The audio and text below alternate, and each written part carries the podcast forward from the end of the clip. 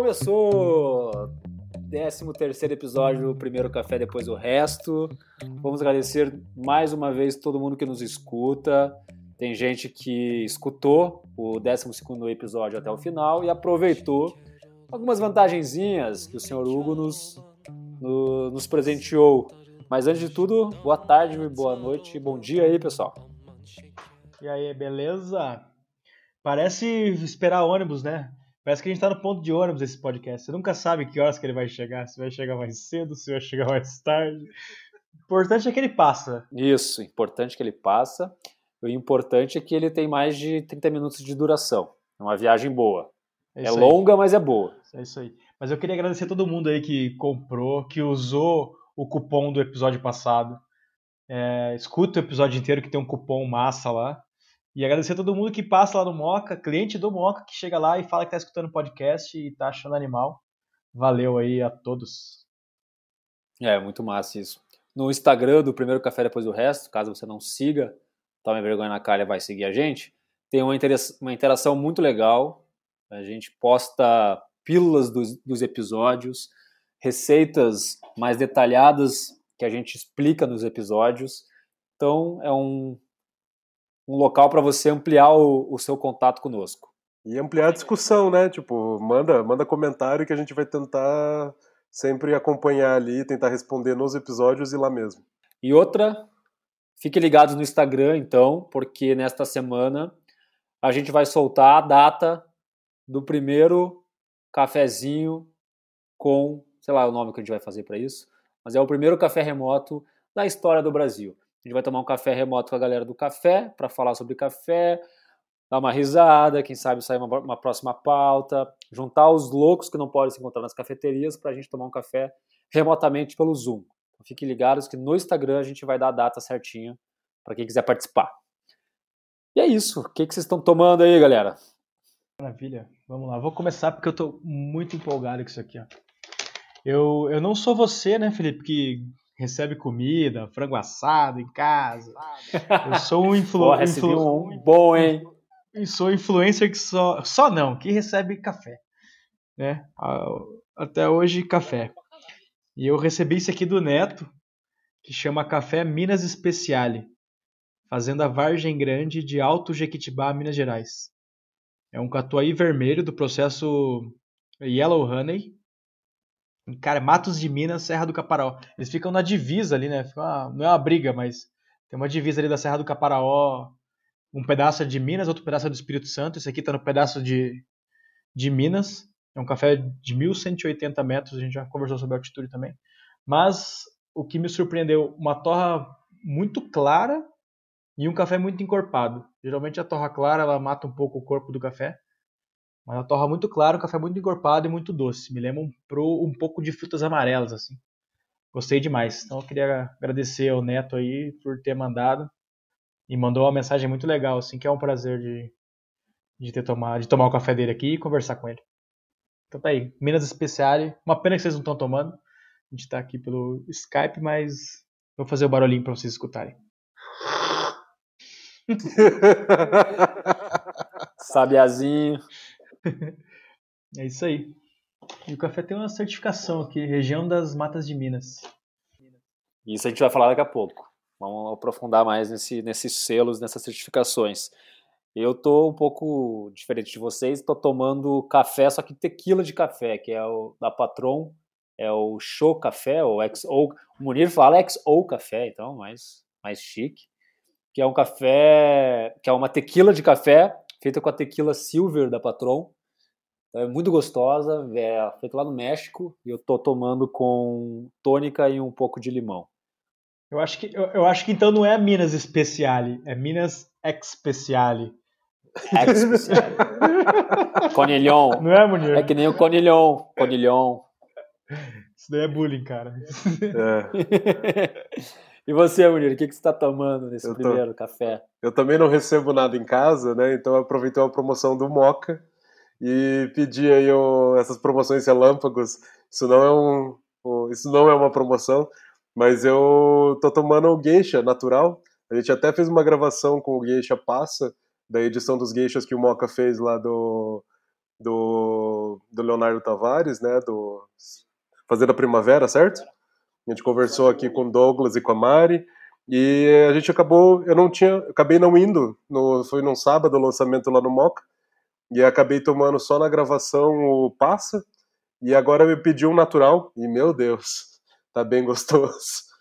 Ele é mais ácido um pouquinho, né? Bem mais ácido, mas assim, você sente a fruta, né? Tipo, bem. Nossa, muito bom mesmo. Que, que método que você fez?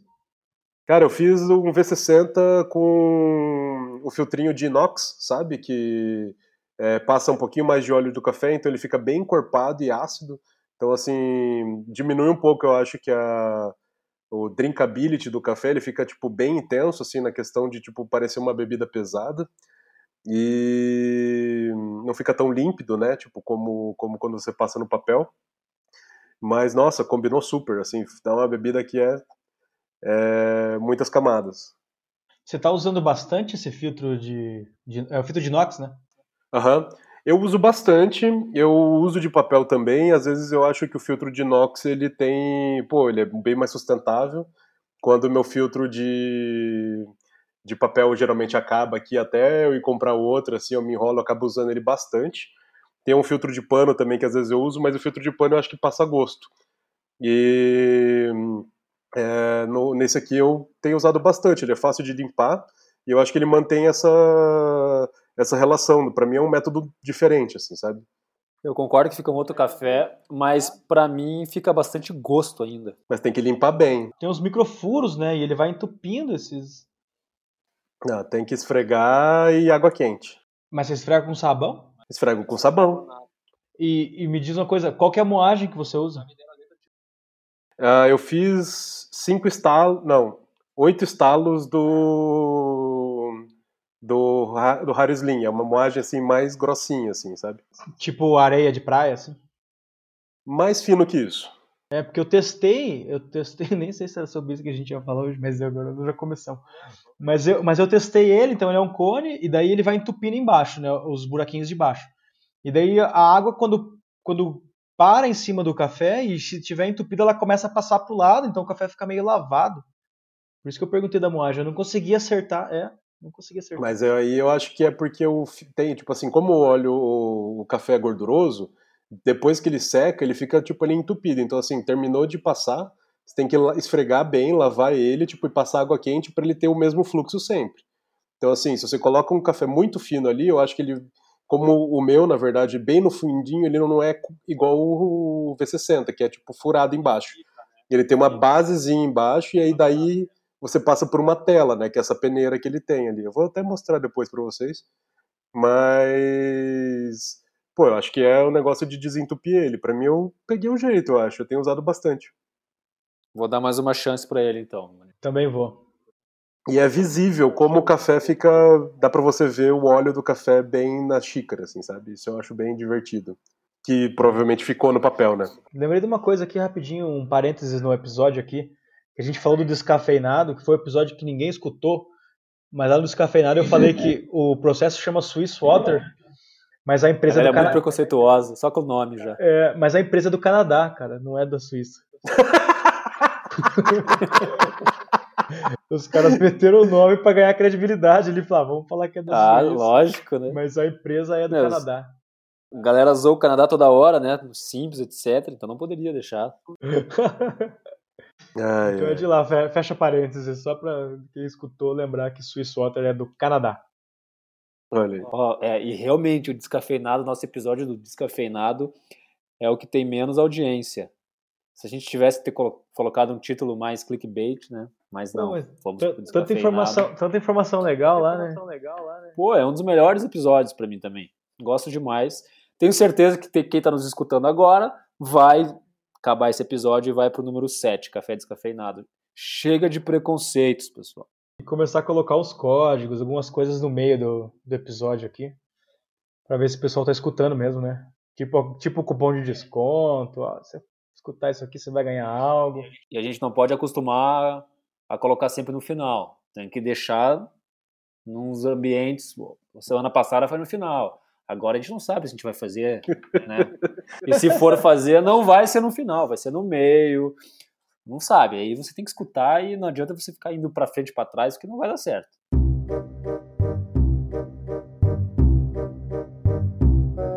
Então vamos para a pauta. Hoje vamos falar sobre um assunto que gera bastante é, curiosidade para quem vai comprar um café e não entende nada de café, porque é um dos fatores. Quem viu aquela, quem escutou nosso episódio sobre as embalagens, talvez o tema de hoje é um dos que mais chama atenção para quem não entende de café e olha uma embalagem que tem uns selos de qualidade, certificados, certificações. Isso chama muita atenção.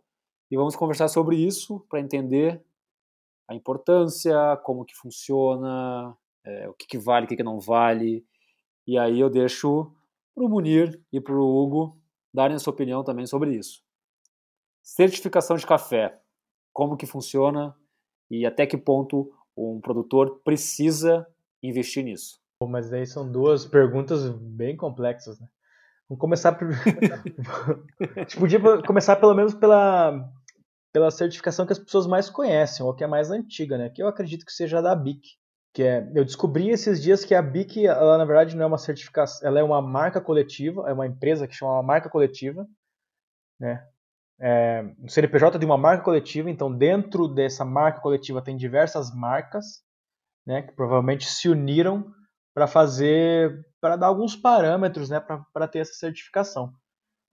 Ah, só que a única coisa que a, a BIC certifica é que o café não tem nenhum, não tem nada, a gente chama de PVA, preto, pau, pedra, ah, esqueci.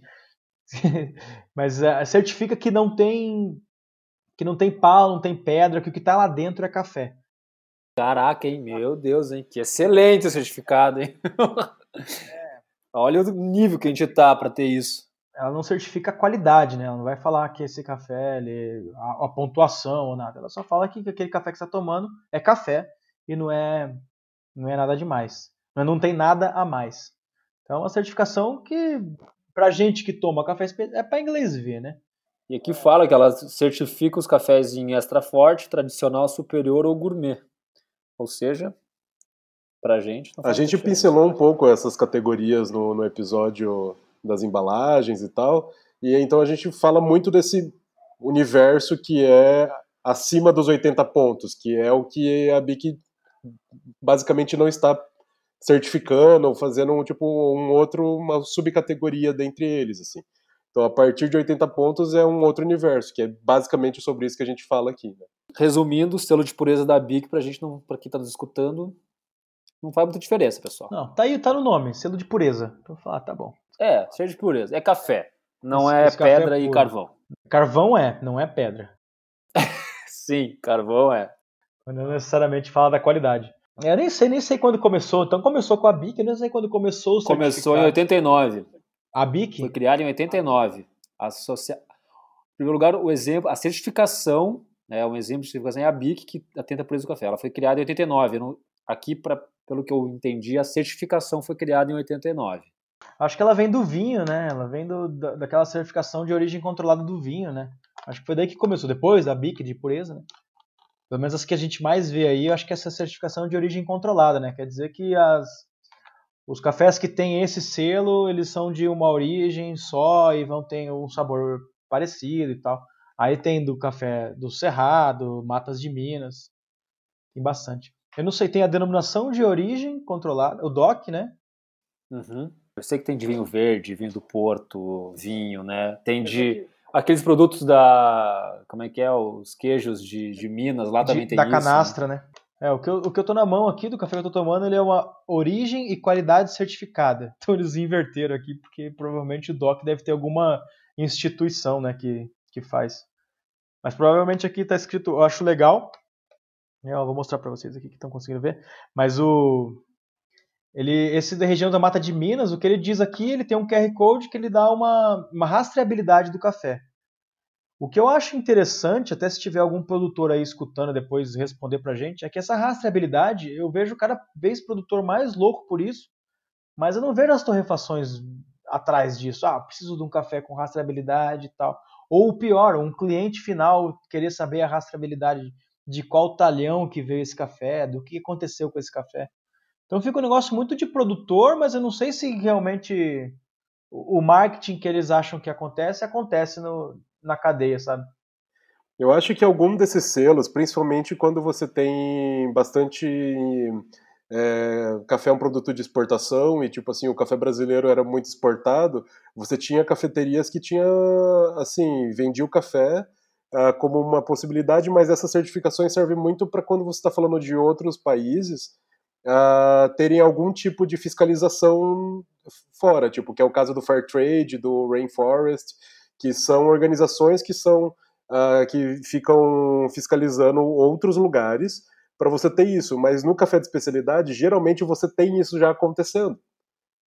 Então, assim, essa certificação acaba sendo caindo porque, tipo assim, ela serve principalmente para as cafeterias, para Starbucks que está vendendo café é, em outro lugar, sabe? Então, assim, isso é, uma, é um aval para o consumidor final falar assim, não, isso aqui, isso aqui pode, isso aqui não pode, isso aqui está válido.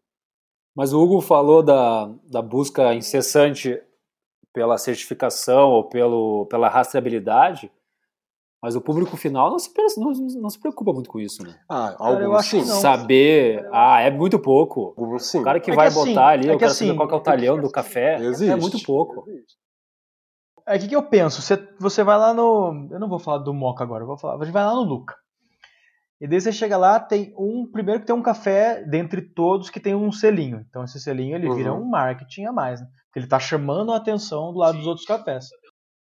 Agora, dentro desse selinho, daquele QR Code lá, dificilmente as pessoas vão lá, vou, vou comprar esse café porque esse daqui tem esse QR Code que vou saber qual é a rastreabilidade e tal. Então vira só um. Ele está chamando a atenção com aquele adesivo, mas não necessariamente ele tá o, o cliente está preocupado com o que aquele adesivo significa, entendeu? Claro. Depende. Você pode colocar qualquer adesivo. Depende muito, porque assim, existem, por exemplo, o que é a Serra do Caparaó hoje em dia. Uh, é uma região de produtores que estão, tipo assim, se unindo e, tipo, levando o nome da serra, tipo, como, como um impacto. Então, se você tem uma rastreabilidade que seja dali, seja do lado de Minas, seja do lado do Espírito Santo, seja tipo de algum lugar que já teve o café premiado ou não, você faz parte daquela região. E isso começa a movimentar tanto comercialmente como turístico, de várias formas aquilo vai movimentando. E se você tem uma rastreabilidade dali, por que não colocar ela? Então, assim, alguns consumidores já estão atentos a isso. Então, assim, se você tem um café de uh, algum lugar que tenha prestígio, isso acaba, tipo, virando um um peso a mais no, na decisão de compra, por exemplo.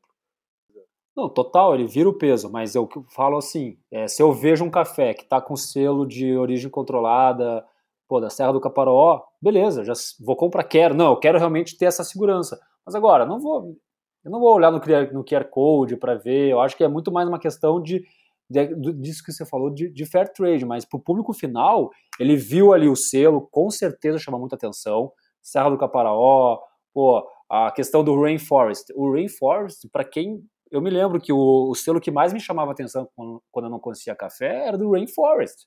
Eu não sabia o que, que era, mas assim, com certeza eu compraria, eu daria mais valor para aquele café.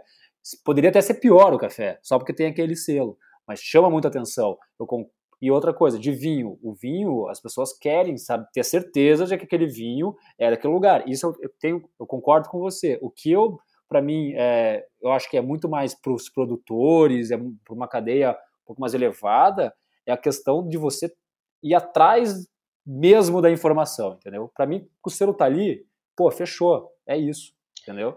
Eu, e... eu acredito que o que acontece é que a gente pega é que você vai ver um selo desse numa cafeteria igual o Moca, o Luco, ou tantas outras que já são artesanais. Então, na verdade, dentro dessas cafeterias, um selo a mais ou não não faz não, não faz uma grande mudança, porque né, você já confia naquele, naquela cafeteria, naquela torrefação.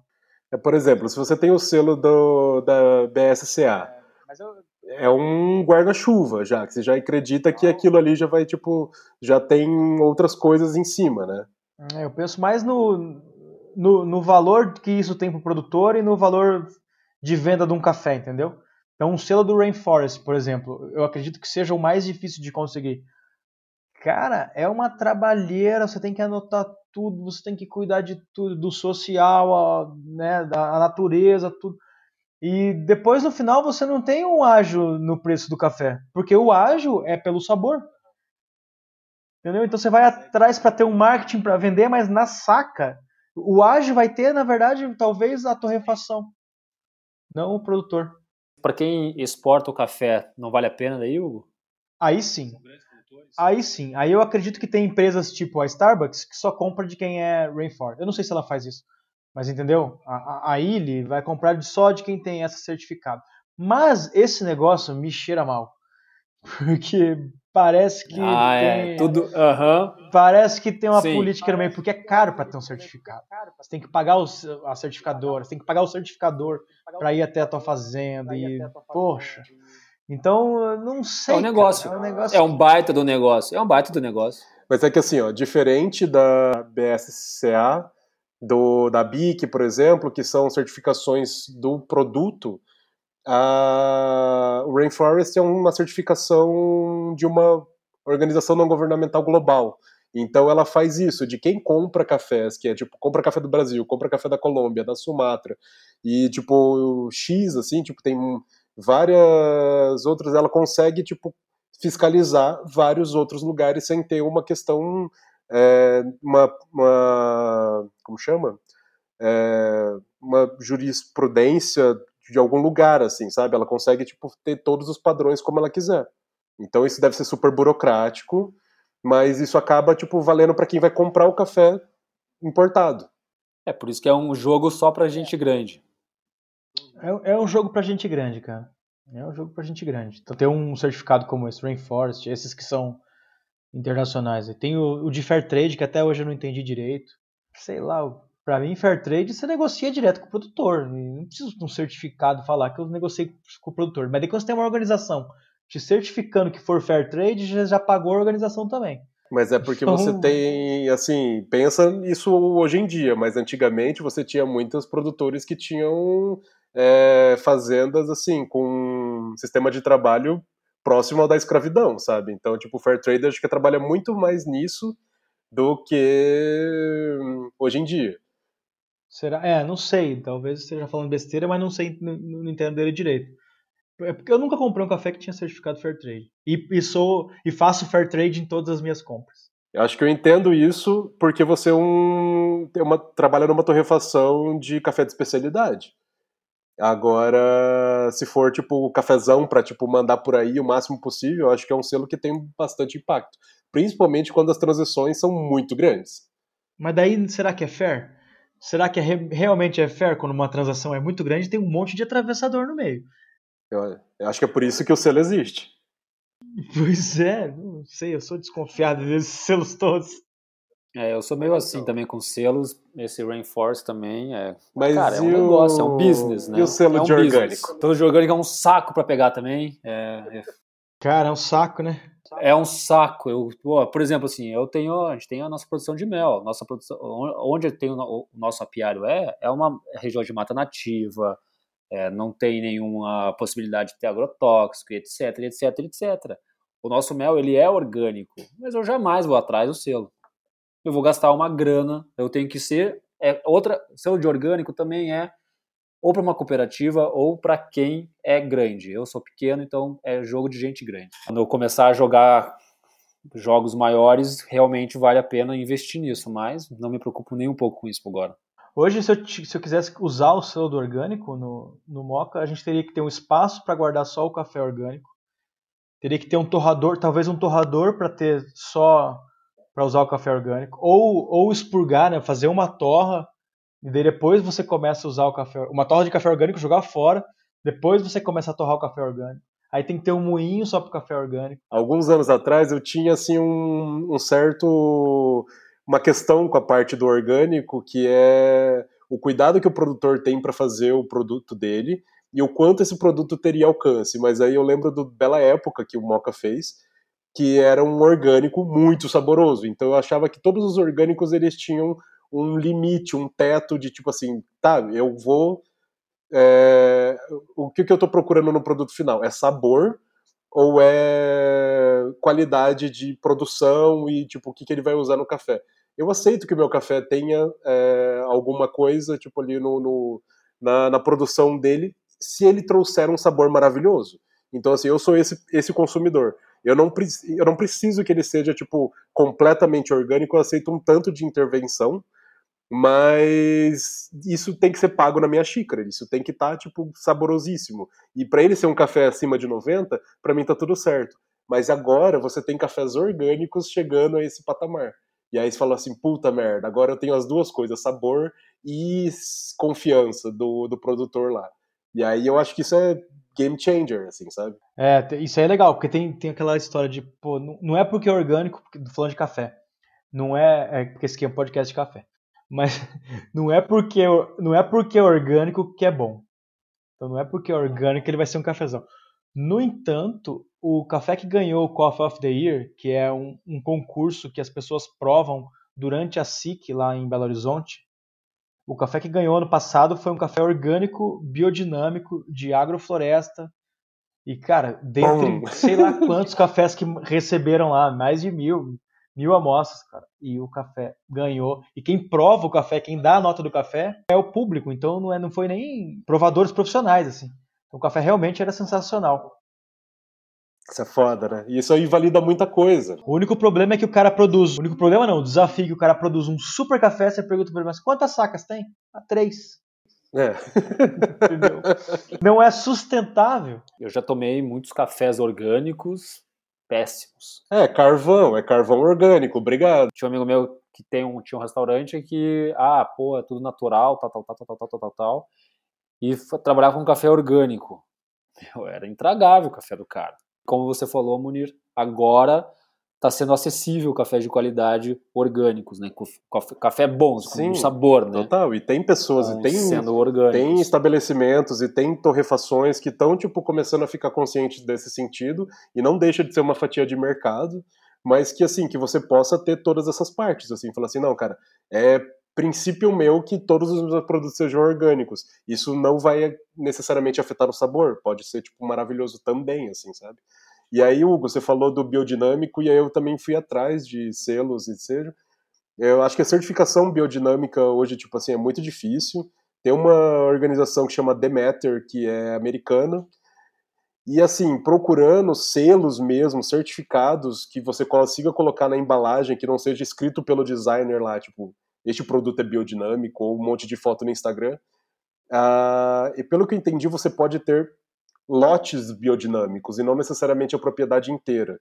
Então a certificação acaba, tipo, eu vi alguns certificados que são, tipo, ok, o café desse lugar tem um selo Demeter, de acordo com a lei 10 ponto alguma coisa 31, sei lá.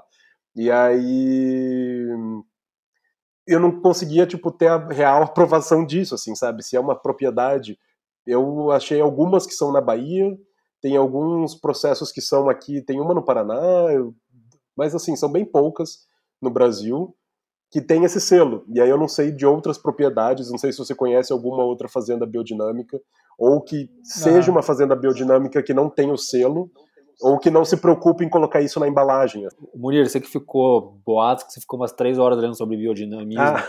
Explique, explique pra galera o que, que é uma fazenda biodinâmica? O que, que é ter um selo biodinâmico? Então, biodinamismo, na verdade, ele é, são, é uma ciência, ela é, tipo, fundada pelo Rudolf Steiner, que é, tipo, que é, desde os anos 20 tem muitos, muitos estudos sobre ocultismo e outras ciências que não são necessariamente certificadas, vamos já que estamos falando de certificados.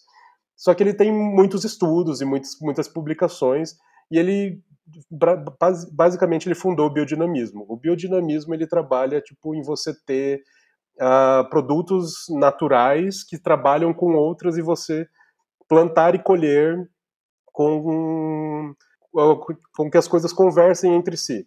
Então você tem várias questões de você pode é, do calendário lunar e astrologia junto com isso e você a trabalhar com adubos orgânicos, esterco, e só que tem vários princípios que beiram ao misticismo. E aí eu até encontrei um artigo aqui que falava de como desmistificar o mito do biodinâmico, que era basicamente para comprovar de que as práticas biodinâmicas sim tinham efeitos benéficos para a plantação, para o produto final. só que que ela estava desmentindo para comprovar, sabe? Tipo, uma ideia meio que é, tentando trazer isso para o lado mais da ciência e não para o oculto. Mas enfim, é mais ou menos isso. Consigo resumir o, o, biodinâmico? É a, é a homeopatia do café, homeopatia da agricultura. Então esse é o biodinâmico. Eu já, já tive em duas fazendas já de já biodinâmica e cara é realmente é, é um misticismo ali.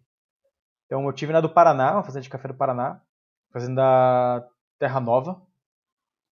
E, cara, é, lá ele me explicou um negócio, deixa eu ver se eu consigo lembrar certinho. Então tem um bichinho, que é a broca, que, que come no café, né? Uma larvinha é, que vai entrar e vai, vai comer o café. E daí, por exemplo, o que, que é o remédio da broca, o remédio biodinâmico da broca? E daí você coloca, eu não sei o que coloca, mas é água pra caramba, então como se estivesse fazendo um remédio de homeopatia, só que você até vai ter minis, né, pequenas partículas de cristais com esse remédio, não lembro o que, que ele coloca lá no meio. Pequenas partículas de cristais, e depois você pulveriza isso nas plantas. E daí diz que a broca, por exemplo, quando ela vai comer a plantinha, esse cristal é ruim para a boca dela, né? Essas micropartículas aí, e ela vai embora do café. Então essa é uma maneira, é uma maneira de, de, de evitar a broca com, com o biodinâmico. É mais, mais ou menos isso. Aí tem toda a parte de, puxa, coloca dentro do esterco o adubo dentro de um chifre virado para a lua. Aí essa é a parte que eu acho que vira o misticismo, provavelmente foi de prática da pessoa que inventou e fez isso, que, que confunde um pouco as pessoas, né? E fica nessa essa coisa aí. Mas assim, é, eu, eu, assim, eu... adorei o, o artigo que eu tava eu tava lendo querendo desmistificar isso, porque ele falava, se você enterrar um quartzo num chifre de gado no meio do esterco, isso vai, vai aumentar a mineralidade do solo e vai ser benéfico para a planta. Esse era mais ou menos o, o, o, o argumento do, do artigo. Só que, assim, se eu tô enterrando e fazendo as coisas de acordo com a lua no meio do mato, meu, assim, eu não preciso de muito para fugir pro mato e começar a fazer isso. E realmente eu fico pensando que eu acho que eu iria crer um pouco mais na, no misticismo, assim, sabe? É muito fácil cair pro místico nessa parte. Então, aí que tá o ponto, aí que tá um ponto legal. Então, o biodinâmico, ele, como atestar? Então tem esse selo que você falou, o Demeter, né? tem esse selo, mas cara, o, o, biodinâmico é um estilo de vida do produtor. Se o cara decide ser biodinâmico, ele já está nessa busca talvez de autoconhecimento, de, né, desse misticismo dele pessoal já há muito tempo. E daí o cara decide ser biodinâmico, ele não vai se enganar e também querer enganar as pessoas, porque não, não faz muito sentido uma coisa com a outra. Porque o trabalho que ele tem para fazer um café biodinâmico é enorme. Né? Então, puxa, vou fazer isso aqui mais ou menos para ver se eu vendo. E daí o café biodinâmico ele sofre um pouco mais, né? Porque não tem agrotóxico ali. Relaciona-se muito orgânico e biodinâmico. E aí eu vi que assim, orgânico é o método, é o processo que você tem para você não utilizar agrotóxicos na, na sua plantação. E biodinâmico está muito mais relacionado a um estilo de vida e uma filosofia. Só que, aí eu coloco para vocês, uh, principalmente no mundo do vinho, o biodinâmico é muito valioso. Produtos biodinâmicos têm muito valor de mercado. E assim, cinco vezes mais, muitas vezes mais, assim, do que um produto que não. Principalmente no mundo do vinho, assim, sabe? Então aí você tem fazendas biodinâmicas que uh, usam isso como, como moeda. As duas que eu, que eu visitei de café foi essa Terra Nova. A outra é a fazenda que, que produz o café do Jacu, Fazenda Camocim. Uhum. Lá é biodinâmico, lá tem um negócio muito legal com as árvores lá. Então, o, o avô, vou contar essa história aqui porque é muito legal. O avô do, do, do Sloper, que é o proprietário da fazenda, ele, quando ele construiu a fazenda lá, ele plantou aquelas árvores, aquele maple do, do Canadá, sabe? Que é aquela folhinha do Canadá. Então, ele estudou muito para achar uma folha, né, uma árvore que combinasse com café. Então, ele, ele plantou essas árvores e plantou o café embaixo. Só que o que acontece? Essa árvore, como ela é lá do hemisfério norte, essa árvore, na época que o café precisa de sol, as folhas dessa árvore caem. Então o café recebe o sol. E essas folhas caem, diminuindo a temperatura, criando a matéria orgânica embaixo, né? Diminuindo a temperatura do solo, né? Retendo mais essa água e, e, e, o, e evitando que o, a, o calor, né? E depois, quando, quando o café começa a maturar, essas árvores estão cheias de folhas, então o café matura na sombra. Então, no crescimento da, da frutinha, ele cresce no sol e com matéria orgânica alimentando o café. E daí, quando ela está maturando, daí já tem sombra, então o café matura na sombra, tem uma maturação mais lenta. O café né, fica menos estressado e fica mais gostoso. Então, eu vi isso lá, achei genial. É uma bela explicação do, da dinâmica, né? Exato. Essa dinâmica de duas culturas. Então, isso não é barato. Isso daí é um estudo. Isso daí demora para a árvore crescer, para depois você plantar o café embaixo. Então, é um estilo de vida. O cara tem que realmente, não, eu vou produzir biodinâmico e acabou. Porque a produção do biodinâmico é muito menor do que a produção normal. Então, você, né, uma árvore dá muito menos sementinha de café do que uma, uma árvore normal. Então, eu, no café, pelo menos, eu, eu acredito em quem está fazendo biodinamismo. Ah, massa, eu acho maravilhoso também, assim, tipo, inclusive acho lindo e só, tipo, questionando essa possibilidade do valor de mercado disso, assim, sabe? Eu acho lindo, eu adoraria morar nessa fazenda, inclusive, assim. Mas até o próprio, a história do Jacu é uma certa oportunidade do biodinâmico ali, assim, sabe? Tipo, eu, para quem não conhece, o jacu é um pássaro que comia os cafés e, na verdade, ele cagava o, o grão pronto. Então, ele fazia uma coleta, uma colheita natural do café ali, assim, só pegando os grãos mais maduros. Então, assim, você usa o que seria uma praga que estaria acabando com a sua plantação como uma oportunidade de fazer uma seleção específica, né? Então, o café cagado do, do, do, do, do Jacu acabou virando um produto que tem muito valor de mercado, porque ele tem uma história a ser contada. Então, quando você pega uma latinha lá do Jacu Bird da, da Camusim, você fala assim, ó, tá aqui, ó, custa muito mais porque é isso. E a mesma coisa aconteceu com a civeta na Indonésia, não, não lembro, não sei de onde que é o... É Indonésia. Mas aí eu pergunto para vocês, a narrativa é muito boa, o storytelling é maravilhoso, vamos passar o cartão, mas quando a gente fala de Jaco Bird, que é um, um, desses exemplos, e de qualquer outro dessas essa, esses, cafés diferentes, as pessoas, os comuns, elas associam como um café de mais qualidade de sabor. E aí que é a grande questão. Todo mundo que vem falar comigo que não sabe de café e, e aí que sabe que eu gosto de café, ah, mas o café do Jacu, o café não sei o que, é maravilhoso. Eu falei, putz, não é bem assim. É, é, muito legal a história, tá, tá certo, acho que é muito legal, mas o que eu, eu bato na tecla é: vocês estão vendendo uma coisa achando que os cafés são de melhor qualidade de gosto, de paladar. E para mim não é. Quando eu estive na fazenda, eu tomei todos os cafés. A gente fez um cupping para escolher um café. Eu tomei todos os cafés, inclusive do Jacu. E hoje a gente vende a cáscara da Camocim.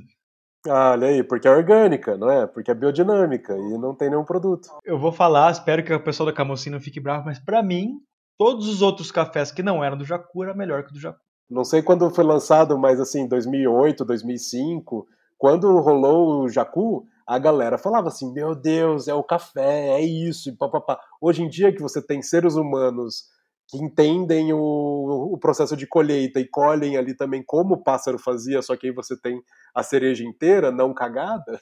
Você pode cagar também, mas enfim. É, o processo de colheita você tem tipo, várias oportunidades de, de, de, fazer isso. Então não é justo você comparar o jacu de 2005 com o café de 2020 aqui, assim, sabe? Tipo, com, com, com muita pesquisa e muito cuidado em cima, né? O café de especialidade evoluiu muito nos últimos anos. Não, mas saia da bolha, Munir. Está no, tá no mercado, mercadão popular. Aí tem. Tem lá o Jacu Bird e do lado um café top, animal. Cara, o povão vai no Jacu, meu. Nem que pague 20 reais a mais. Até hoje no mercado municipal tá no topo da prateleira ali. 250 reais a latinha. 250 reais é mais caro do que o café Cup of Excellence ali, sabe? Certificado do Jacu. Tem um certificado que é muito legal, vou pesquisar aqui rapidinho. Certificado dos passarinhos, como é que chama isso? peraí, peraí. Eu vou procurar aqui. Selo biodinâmico, pô, quando, quando, quando você classifica pelas, pela forma de, das culturas que estão ali perto uma da outra, beleza. Agora, como tem a parte mais holística, pô, como certificar isso, né? Difícil. É, então, essa essa Demeter ali, assim, tipo, pelo que eu entendi, é tipo um pessoal também bem paz e amor, assim, sabe? Tipo, então deve ser. Eu já imagino que seja demorado você ter essa certificação. Ah, todas, todas são, todas são. Eu sei que tem um certificado que é só dos passarinhos, cara. Quer dizer, quer dizer que você trata bem os passarinhos na tua, na tua propriedade. Eu não sei bem direito o nome desse certificado. Eu falo no próximo. Mas aí, tipo assim, deixa uma mãozinha ali perto do café. Como é, tipo, velhinhos que deixam. Cara, não... Tô tentando achar que eu descobri esses dias, achei sensacional, cara. Amigos do, dos pássaros, coisas assim. Provavelmente é de mata nativa, você tem que manter um, um certa mata nativa. Ah, sim, interessante mesmo na tua fazenda. Tem uma, tem uma coisa muito legal dessa mata nativa aqui, porque é, que é interessante. Você é obrigado a ter mata na sua fazenda. Né? Você, você tem mata ciliar, a mata né, que está do, dos rios. Mas tem uma coisa que uma vez me falaram que eu que sempre acho muito importante, que é assim, beleza, eu, nós três aqui, cada um tem uma fazenda, todos temos as matas, a gente respeita o que, o, o que a lei diz. Só que se as nossas matas não tiverem interligadas uma, umas com as outras, você tem uma mata, mas se, se você não tiver aquele. Você tem uma mata que tem uma fauna que é só aquela ali. Porque ela não consegue atravessar e ir até a outra. Então você tem que ter um cinturão de matas. Que é isso que eu vi, eu vi no sul de Minas que eles começaram a fazer. Então, na verdade, uma mata está ligada na outra, para que você tenha um cinturão para que realmente os bichos estejam lá dentro dessas matas. E o mais importante, que o ser humano é bom quando o ser humano não vê os bichos. Quer dizer que eles não precisam chegar perto do homem para procurar qualquer coisa tem que ter a mata e eles têm que estar, têm que estar separados, você não pode ver esses bichinhos. Tomara que eles existam lá dentro e consigam se reproduzir e por aí vai. Então a gente não está influenciando nada nessa mata e nessa fauna. Acho demais isso. Demais isso. Eu vi esses dias, acho que foi no Globo Repórter da vida, sobre a Amazônia, e que é, teve uma. Eles fizeram uma represa, não sei aonde, lá no Não sei aonde, que aí formou uma ilha bem grande, uma ilha bem grande, mas gigantesca, uma ilha gigantesca, longe da civilização, que os bichos que estavam lá não conseguiram sair na hora da represa, quando, quando pegou a água. E ali virou um habitat de extremo cuidado e de extrema preservação de, dos animais. Então, eles vão acompanhando, que vê que naquela ilha, é uma ilha que se fez no meio do rio, gigantesca. Os bichos estão se recuperando só com eles, porque não tem mais contato nenhum do homem, né? Então são, é, é, é proibido de chegar lá, só com o pessoal do, do Ibama, sei lá, mas que teve o lado ruim da represa, né? Que desmatou muita coisa, acabou com muita coisa, só que também garantiu que pelo menos alguns poucos bichos, milhares de bichos, é, se mantivessem preservados no, numa estu, como se fosse numa estufinha deles ali sozinhos. Como se fosse o Big, o Big Brother na época da quarentena. Só que tava ali que tava 100% tava 100% garantido de que não ia pegar o vírus. Já acabou o Big Brother? Acabou. Já acabou. Infelizmente, acabou a nossa diversão do, do feriado, da quarentena. Guilty pleasures, pessoal. E o que, que, vocês acham de um certificado com, com pontuação? Ou, ou um selo com a pontuação? Assim? Vocês acreditam na pontuação? Eu acreditava até escutar o, o, o episódio de um podcast bem bacana chamado Primeiro Café Depois do Resto, que falou, não sei em qual episódio, que falou que a certificação vale até a primeira semana, né? Depois que o café já já está torrado e etc, já está ali na, um, um, mês na prateleira, o certificado já acabou. A pontuação já diminuiu. A pontuação é o potencial que aquele café tem. Não necessariamente todas as vezes que ele foi torrado, ele vai atingir aquela nota. Exato. Então, assim, o mesmo café, ele é diferente em diferentes torrefações. E qual delas é a melhor, aí, tipo, vai ter que decidir. Tipo, o campeonato. Tem que provar todas, né? O campeonato ele funciona pra, pra tipo, assim, é para mostrar aquilo ali, naquele instante, uh, sob aquelas condições. Só que ele realmente ele, ele dá um aval, ele fala assim, ó, isso aqui, esse café tem o melhor potencial de todos, esse ano, sabe? E se tivesse uma pontuação tipo tipo Robert Parker do vinho? Que daí tem uma pessoa que fala, cara, esse vinho aqui é 98 pontos. É só ter um grande influenciador de café e botar isso, cara. E botar, porra, esse café é isso. E acabou. Porque, e aí vai não... fazendo marketing. Aí, Hugo. Ideia boa, ideia boa. Esse cara, ele, ele, ele mudou né, a história do vinho e as pessoas escolhem vinho por causa da pontuação dele. É que o problema é o produto ser mais oxidável, né? mais perecível. Você não tem garrafa que vai valorizando ou não. Então, tipo, a cotação do vinho ela tem um outro, outro ritmo de tempo, eu acho. Mas a partir do momento que você coloca uma pessoa influente no mercado de café, ou é, Dolce Gusto, ou Nespresso, ou Alex, Alex Atala, porra, a galera vai comprar esse troço, meu. Já tá comprando. Já tá comprando. Você bota uma pessoa é, importante no meio falando que, não, esse café tem o meu selo, pô, George Clooney. George Clooney, é. Pô, aquelas propagandas da Nespresso do George Clooney, você se sentia o George Clooney, né? Tomando uma Nespresso em casa. É lindo, né, cara? Aquela propaganda é bonita, né? Não dá pra, não dá pra negar. Uou, o cara é bonito, propaganda é bonita, os caras. É Nespresso, né? As pessoas perguntam por que, que o Moca não faz cápsula. Porra, quem que quer competir com a Nestlé? E quem compete entrega um café muito pior. muito, é muito pior. É difícil, cara, é difícil. A maquininha é linda, é tudo, é tudo muito legal. Revolucionaram tudo aí. E eles usam Rainforest, a maioria dos cafés é Rainforest. Eu sei do Rainforest porque no, tem no chocolate, né? Tem no sorvete, tem sorvete Rainforest. Então, na próxima vez que vocês olharem uma embalagem, vocês já tem todo o passo a passo de como entender essa, esse café, porque já tem um episódio sobre embalagem, agora a gente fez um, um episódio sobre um pontinho pequeno ali que tem um selinho específico na embalagem do café. Então, é, se vocês tiverem mais dúvidas sobre como comprar café, como entender a, as informações, como entender formas de preparo, não importa, qualquer coisa que vocês tiverem de dúvida, mandem para a gente no inbox do primeiro café depois do resto lá no Instagram, para a gente fazer uma pauta sobre isso. E digam aí qual que é o qual é o selo que impacta vocês, se é um orgânico, se é de região, se é de alguma outra coisa, se tem alguma algo que te fala assim, não, isso aqui é decisivo, é, tanto no seu na sua opção de compra, ou no caso, sei lá, tipo, quando você vê em algum outro produto que seja transgênico, se é um não vou comprar de maneira alguma, assim, sabe? Se eu vejo o Tzinho, eu falo, pá, nem vou, assim, sabe? Então é uma coisa do. Total, a gente tá falando sobre a opinião de três pessoas. Eu... Nosso podcast impacta centenas e milhares de pessoas. Mas tem um ouvinte aí, amigo nosso, que é o Chile, o Carlos. Eu lembro que ele, tá, ele é designer e ele estava fazendo um.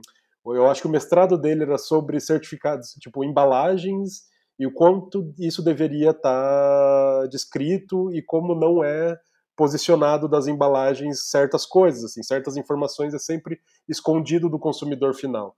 E se ele tem alguma coisa a colocar que a gente, sei lá, manda um áudio que a gente tenta colocar ali uh, sobre as opiniões dele sobre isso no café, do quão importante, o quão necessário e quão relevante é isso para o consumidor final e para as torrefações ou para os produtores, assim, né?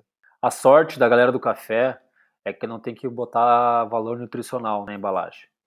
É a melhor coisa. Mas, tem, já vi, já mas vi. tem um monte falando sobre glúten, tem algumas embalagens aqui que falam sobre glúten. Eu fui, eu vi até uma pesquisa do se café era kosher. Bom, até onde eu entendi, café moí, é, café torrado e moído e água quente é kosher. Mas se você tem na mesma cafeteria produtos como que vão, sei lá, queijo e presunto ou queijo e rosbife, aí já não é. Então era uma questão que que é bem forte do, do Starbucks é, que era sobre essa questão do, de, de, você ser kosher. Kosher é quando segue ensinamentos do Torá. E aí os produtos kosher geralmente tem uma questão assim, é super complicada de como é tem que ter um rabino junto. Então é uma questão ideológica bem relevante, mas é uma dieta mas está escrito? Eu nunca vi isso escrito. No café não. Vai no mercado, às vezes tem a carne também.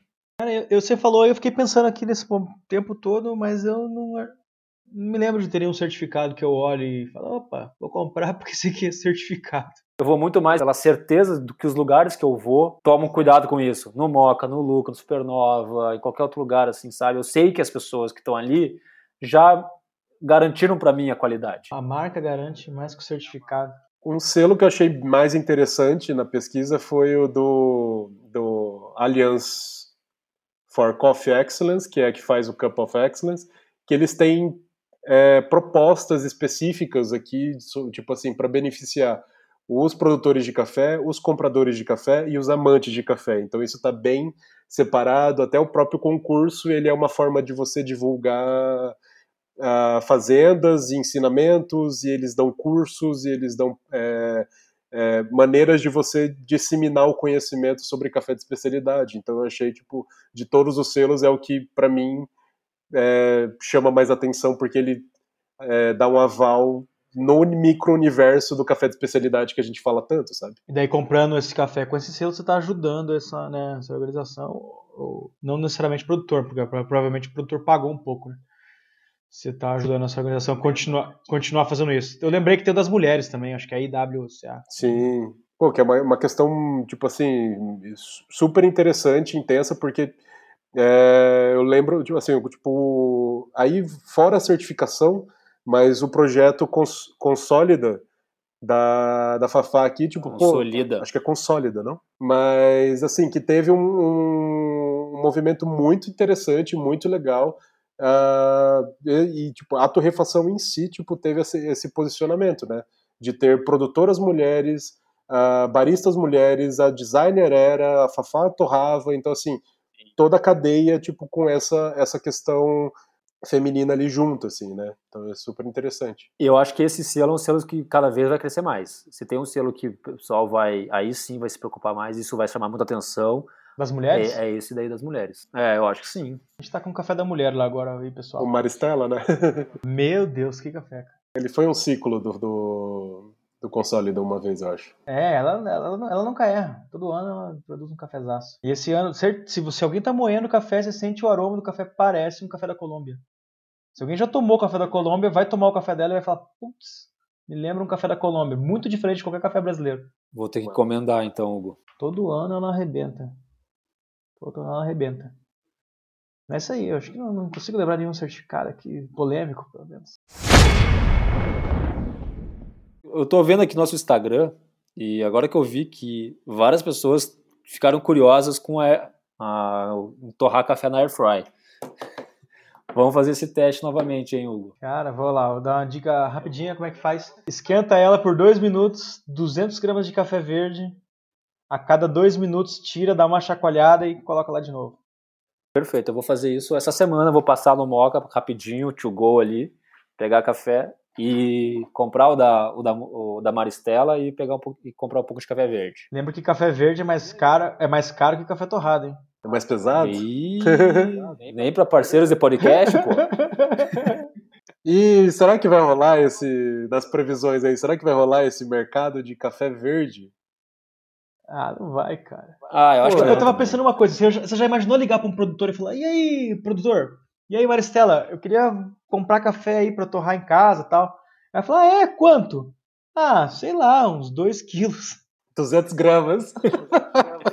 200 gramas. Meu, ela tá no meio da roça, ela não tem como essa logística de enviar, ela quer vender 10 sacos de café, né? Não 2 quilos, então é um negócio que vai travar um pouquinho. Só vai dar certo isso o dia que as pessoas plantarem em casa, ou seja, praticamente nunca. Meu, mas tem, tem gente plantando, relaxa. Ah, vou mandar um abraço para um cara aqui Ilvor, Ilvor, um abraço, obrigado pelo café. Ele planta aqui em Curitiba, ele colheu mais ou menos uns 2 quilos de café. A Fafá torrou e eu tomei o café frutado. Cara, sensacional. Café de Curitiba, acho que é do bairro Alto. Aqui, sensacional. O Ilvor, ele escuta nosso podcast aí. Obrigado pelo café e parabéns, continue produzindo. Ele que vai fazer a colheita do Moca lá, dos nossos cafés. Ah, pô, olha aí o Moca, nossos... velho os pezinhos do Moca. Era assim, eu lembro quando era tipo assim, miúda. A mãe do Hugo tava ali, ó, tipo. Era bebezinhos, né? Agora você chega lá, mano. Tá, tô na faculdade já os pés, tão tipo. Tá, tô com 3 metros de altura já. Caraca. Já já sai de casa já. Tão bem alto. Vai dar bastante café, esse ano vai dar bastante café. O Ilver vai lá colher pra gente lá e processar. Nossa, eu lembro de uma florada que teve lá, assim, tava linda. É, não, esse ano foi massa. Os que estão na frente, plantados na frente do Moca, já estão ficando vermelhinhos já. Ah, é? Oh, yes. É. Oh, yes. Mas lá de trás ainda estão verde. Microlote. Tem que colher o melzinho ali e ver como é que tá aquele mel. É, manda saia que tá lá, né? É, manda saia. Ah, massa. E aí, como é que foram a semana de vocês de cultura, leitura, introspecção? Boa pergunta. Eu tive, eu tive uns dias de medo em São Paulo, é assustador ir para lá. Pessoal paulista, fiquem bem aí, vocês paulistanos. Mas eu fui lá levar uma carga, ir lá e, cara, passou tudo muito rápido. Estradas vazias, estrada bem sucia, assim, ó. Tá. Outro Brasil. Walking tudo... Dead. É, foi tudo muito rápido. Assim, tem bastante coisa fechada, tem gente na rua lá. É, é muito bom morar em Curitiba, as pessoas realmente em Curitiba respeitam. É, já ninguém olhava, já ninguém dava bom dia, agora ninguém chega nem perto, né? Mas, mas respeita, continuam respeitando. Em São Paulo a gente não vê essa mesma, esse mesmo grau aí. Mas, mas foi massa. Mas sigo fazendo yoga aí desde aquele primeiro dia de quarentena. Já, já, completou, já completou quase 30 dias aí. Todos os dias. Mudou é minha bom, vida. Né? Boa, minha vida mudou. É bom cara. demais. Minha vida mudou. E nem é por causa de alongamento, não sei. Alinhou. Não, mas é que yoga não é só atividade física. Yoga é uma filosofia de vida também. Cara, é bom. Cara, é... Esse negócio de yoga é bom. Sigo fazendo, sigo lendo livros. E não ouviu nenhum podcast Legal. lá no caminho? Na estrada? Cara, ouvi muitos, cara. Eu tô muito. Eu tô. Na verdade, eu só escutei podcast. Quando eu sabia que eu ia viajar, eu fiquei feliz, porque eu falei, caramba, vou ficar só sozinho dentro do carro por quatro horas escutando podcast. Eu vou conseguir manter a. entrar em dia. É, então eu queria escutar. Eu, eu tava lendo bastante sobre estoicismo. E eu queria escutar a professora lá do. do professora Luciana Galvão, lá do. sobre Marco Aurélio, Meditações de Marco Aurélio. Então eu escutei, escutei ela falando capítulo por capítulo, citação por citação dela e tal, e tentei viver alguns dias estoico, né? E acho que consegui, alguns dias assim, dormi bem feliz. E é um, cara, você tem que ser muito duro consigo mesmo assim para viver um dia estoico, porque ser estoico a vida inteira deve ser muito difícil. Mas eu tô mais nessa, eu tô nessa filosofia aí desse do estoicismo, tentando lembrar o tempo inteiro o que que é, qual que é a importância disso e e, e tentando resumir toda hora para alguém que eu converso o que, que é estoicismo. Resume aí. Vou resumir mais uma. Mas eu acho que. Deixa eu pensar. Eu acho que estoicismo é ter amor a tudo que acontece. Amor fati. Amor a tudo que acontece. Então é você parar de pensar que o universo é o caos e passar a pensar que o universo é o cosmo. Que o universo ele tem um plano e ele está seguindo esse plano e está tudo organizado.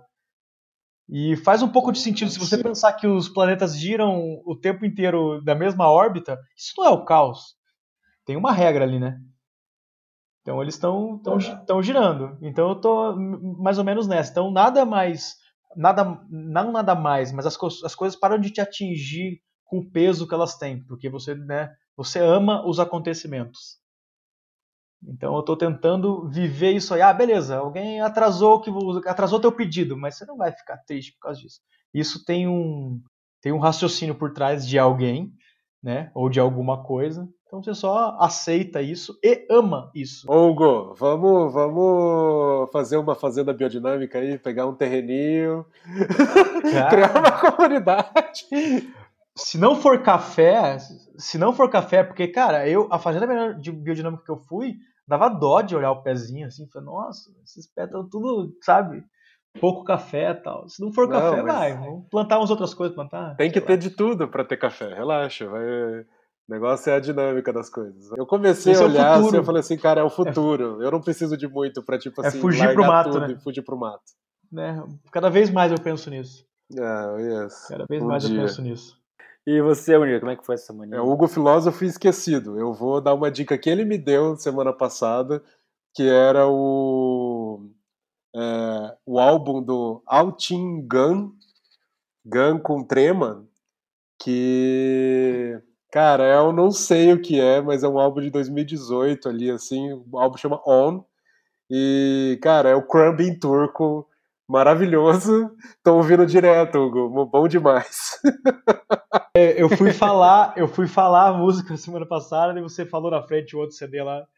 E aí, mas Felipe, por favor, coloque essa música hoje nesse podcast. Que só tem consoante o nome do cara. Não sei pronunciar também. mas, cara, terminei uma série que me deixou meio prendido. Aí no. Assim, na verdade é um grande novelão, mas eu amei. Chama Little Fires Everywhere é da Hulu, que tem a Reese Witherspoon e. É, esqueci o nome da outra atriz. Mas assim, cara, muito boa. Tipo, assim. É, terminou agora. Terminou, assim, eu tava, tipo, fazia tempo que uma série não me pegava tão emocionalmente dessa forma. Então, assim, acho que vale a pena se alguém tiver afim, assim, mas é um grande novelão, eu gostei. Cara, eu vou dar aqui uma. Eu peguei o. Ontem eu vi o Self-Made, que é a história da Madame C.J. Walker, ah. Walker, que fez uma. Muito legal na Netflix, gostoso de assistir, é leve, mas uma história pesada, mais leve, na verdade, é, que fez uma, uma indústria grande de, de cosméticos para, para o público negro, para as mulheres principalmente, então é muito legal. Ah, e tem que dar uma outra dica. Fui impactado por um anúncio de um aplicativo chamado Mubi. Ah, Mubi Brasil. É um aplicativo que só tem filmaço. Assisti um filme ontem. Uns 30 filmes. Eu assisti o Ema ontem, um filme chileno. É, eu assisti. Uma doideira tal, esses filmes mais. É um filme cabeça para pensar. Você gostou? É, em Val... Cara, putz, é médio. Cara, eu achei bom. Médio. Assim, eu achei a premissa muito médio. boa. Mas a camisa é muito boa, mas é uma enrolação do cara. Cara, a fotografia é maravilhosa. Que filme lindo, sério. Mas assim, no final das contas, a atriz principal é boa, mas o restante, assim, achei meio. A Gael Garcia Bernal, assim, tá tipo com preguiça de atuar. Tá... É, botaram ele ali só pra botar o nome no filme, tá Exato. tá ligado? É. Mas o filme eu gostei, eu gostei. Não, fui, fui, fui. Ele vai arrastando ali. Um pouco. Vai. Um pouco. Como eu, como eu era em Valpara... foi filmado em Valparaíso, uma cidade animal, putz, cara, uma das cidades que eu mais gosto do Chile, então, pô, é, reviveu algumas coisas, mas, ah, ok, né, vamos lá. Mas o, o, aplicativo é muito bacana, o aplicativo tem filmes, filmaços e diferentes que não estão no, no Netflix, etc. Aqueles filmes que você pegava na Vídeo 1, lá naquela sessão de, de, de alternativos que agora tem nesse MUBI. MUBI Brasil, o nome. Eu, pode, eu tenho, pode baixar. Eu tenho dois filmes para falar aqui. Pra, pra você. Eu acho que um eu já falei, mas eu vou falar de novo. O Munir vai lembrar se eu já falei. Chama This is England. Já falei desse? This is England. Cara, acho que ele nem tem tradução. Cara, história do menininho, história triste, filme foda. Tem que assistir até o final, assim, é, é impressionante. E o outro é o Aladdin com o Will Smith. É muito bom. Nossa, é bom demais. Eu vejo toda semana. É sério? Eu vejo toda semana. Você já viu? Eu vi no, eu vi no cinema. É maravilhoso. Maravilhoso. Não vi, não vi. Não, é um musical, cara. Putz, o Will Smith é, é bom demais, bom demais. Tanto é. legendado. O Aladdin antigo era meu favorito. São... Então você vai adorar, cara. Então você vai adorar. É, eu gostei também. Eu não, eu não assisti o Rei Leão, o, live action, então não posso falar, porque o Rei Leão, pô, era um baita filme quando era criança. É, não, é, é Agora, bom também, o, mas o Aladdin é muito melhor. O Aladdin é bacana, o live action, eu gostei também. Eu tenho mais uma dica aqui, que é um aplicativo que chama Quibi, que é de Quick Bites, que é, são, é um aplicativo de streaming para telefone, feito para telefone, então você não consegue, tipo, passar ele para TV, tipo, eles fizeram para isso mesmo, então eles têm geralmente formato vertical ou, na verdade, é horizontal, mas ele foca bem no meio, então você pode assistir com o telefone em pé. E são episódios de coisas em 8 minutos, 10 minutos ali assim. E aí tem o que eu comecei a ver que chama Murder House Flip, que são pessoas que reformam casas que tipo tiveram algum crime, alguma coisa assim para tipo que abaixaram o negócio, mas assim tem várias outras assim mini mini coisinhas assim que eu tô me deliciando. Tem um trial de 90 dias aí. Quibi, que é o IBI. Que é o IBI. Se eu não me, se eu não me engano, esse daí é, eu acho que até vai ter algumas coisas de Spielberg. Que, Eles estão lançando direto com uma galera. Já... Tem o Anthony do Queer Eye, tem tipo várias pessoas. tem o Lawrence Fishburne, né? O Morpheus, sabe? Tipo, tem várias coisas. Eu vou fazer também mais uma dica de aplicativo. Curio, C-U-R-I-O.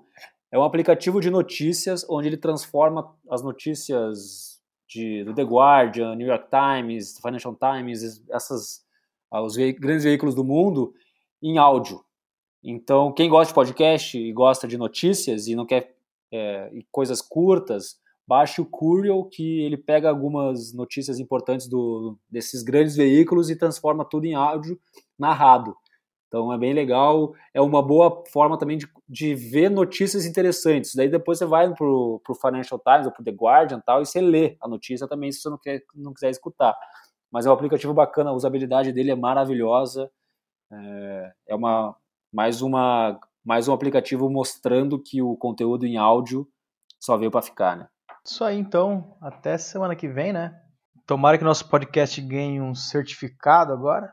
Olha lá, Rainforest do podcast. Certificado de três episódios. A gente não foi certificado oficialmente, mas nós já estamos sendo indicados como um dos melhores podcasts de café do Brasil, né? Então já está ótimo, né? Tanto o podcast, uau, tanto o Spotify, quanto, sei lá, quanto outras coisas, e quanto, quanto o público geral.